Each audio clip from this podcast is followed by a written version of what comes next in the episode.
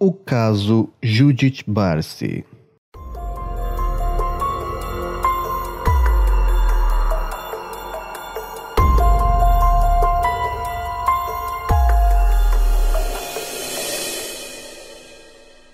Joseph Barsi fugiu da Hungria comunista após a ocupação soviética de 1956. Mudou-se para Nova York em 1964 e depois para a Califórnia, onde conheceu Maria Virovax, também imigrante húngara que escapou da ocupação soviética. Eles se casaram e o nascimento de Judith Eva Barsi ocorreu algum tempo depois, em 6 de junho de 1978, em Los Angeles, Califórnia, onde foi criada. Sua mãe, Maria Barsi, sempre tivera vontade de ser atriz e viu a oportunidade de realizar-se quando esse sonho tornou-se uma oportunidade na vida de Judith. Aos cinco anos, Judith foi descoberta em uma pista de patinação. Ela possuía uma estatura pequena, aparentando ter ainda menos idade, e assim conseguiu seu primeiro papel, interpretando Kimberly MacDonald em uma minissérie chamada Fatal Vision, de três anos de idade. Logo após, ela apareceu em mais de 70 comerciais e papéis convidados na televisão, assim como teve participação em diversos filmes. Judith esteve no filme Tubarão 4 A Vingança, como Tia Brody, em séries famosas como Punk, A Levada da Breca, como Anna, e para animações deu a voz a Ducky em Em Busca do Vale Cantado e Annie Mary em Todos os Cães Merecem o Céu. Quando estava na quarta série, Judith já ganhava cerca de 100 mil dólares por ano, o que ajudou a sua família a comprar uma casa de três quartos em West Hills, Los Angeles. Como ela era pequena para sua idade, cerca de 1,12m,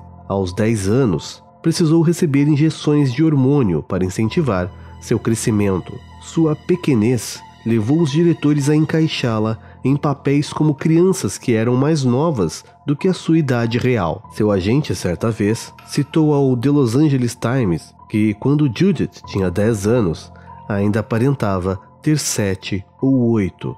A menina era descrita como sendo muito inteligente, educada, carismática e dotada de um grande talento, capaz de capturar o espírito dos personagens nas situações mais diversas. A sua carreira em ascensão e fama crescente, no entanto, ocultavam uma vida pessoal bastante conturbada, marcada por abusos físicos e psicológicos. À medida que o sucesso da carreira de Judith aumentava, seu pai Joseph, um encanador desempregado, se tornava cada vez mais abusivo, ciumento e paranoico, ameaçando rotineiramente tirar a vida de Maria e Judith, além da sua própria. Ele se tornou alcoólatra, tendo sido preso três vezes por condução embriagado. Em dezembro de 1986, Maria relatou à polícia as ameaças e violência física que Joseph infligia a ela e a Judith. Mas, depois de a polícia não ter encontrado sinais físicos de abuso, Maria decidiu não apresentar queixas contra ele. Após o incidente com a polícia, Joseph teria parado de beber mas continuou a ameaçar Maria e Judith. Suas várias ameaças incluíam cortar suas gargantas, assim como queimar a casa em que viviam. Ele teria escondido um telegrama informando a Maria de que um parente na Hungria havia morrido, numa tentativa de impedir que ela e Judith saíssem do país, pois temia que elas fugissem para longe dele assim que houvesse uma oportunidade. A violência física continuou. Judith chegou a relatar a um amigo que seu pai havia atirado diversas panelas contra ela, causando um sangramento nasal. Em consequência de tais abusos, a menina começou a exibir um comportamento estranho, arrancando seus próprios cílios, assim como os bigodes do seu gato, chegando a ter uma crise de choro na frente do seu agente durante uma audição em que estava cantando para a animação Todos os Cães Merecem o Céu. Judith foi levada a um psicólogo, que identificou o abuso físico e emocional severo e relatou suas descobertas ao Serviço de Proteção à Criança. A investigação foi interrompida depois que Maria assegurou ao assistente do caso que ela pretendia iniciar um processo de divórcio contra Joseph e que ela e Judith iriam mudar-se para um apartamento que ela havia alugado recentemente como um refúgio contra ele. Amigos a incentivaram a seguir com o plano, mas ela resistiu, alegadamente porque possuía medo de perder a casa da família e todos os seus pertences. Judith foi vista pela última vez montando sua bicicleta na manhã de 25 de julho de 1988. Naquela noite, Joseph atirou em sua cabeça enquanto ela estava dormindo. Depois, assassinou Maria, que correra para o quarto de Judith na tentativa de socorrê-la.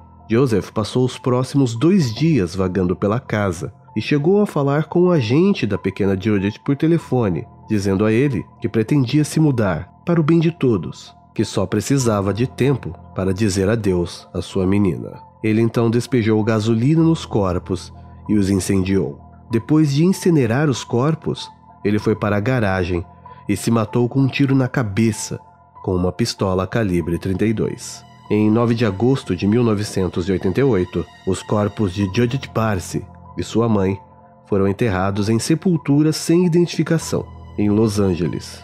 Em junho de 2004, um fundo criado pelo fã-clube de Judith Parsi foi usado para comprar lápides para os túmulos de Judith e de sua mãe Maria. O fundo foi liderado por Nancy Kelly, que havia trabalhado com Judith em um de seus filmes. Em sua lápide, lê-se, em memória da nossa amada Eva Judith Barcy, um anjo real, em referência à música Martina McBride sobre abuso de crianças e o símbolo da personagem de Judith Barcy, Ducky, de Em Busca do Vale Encantado.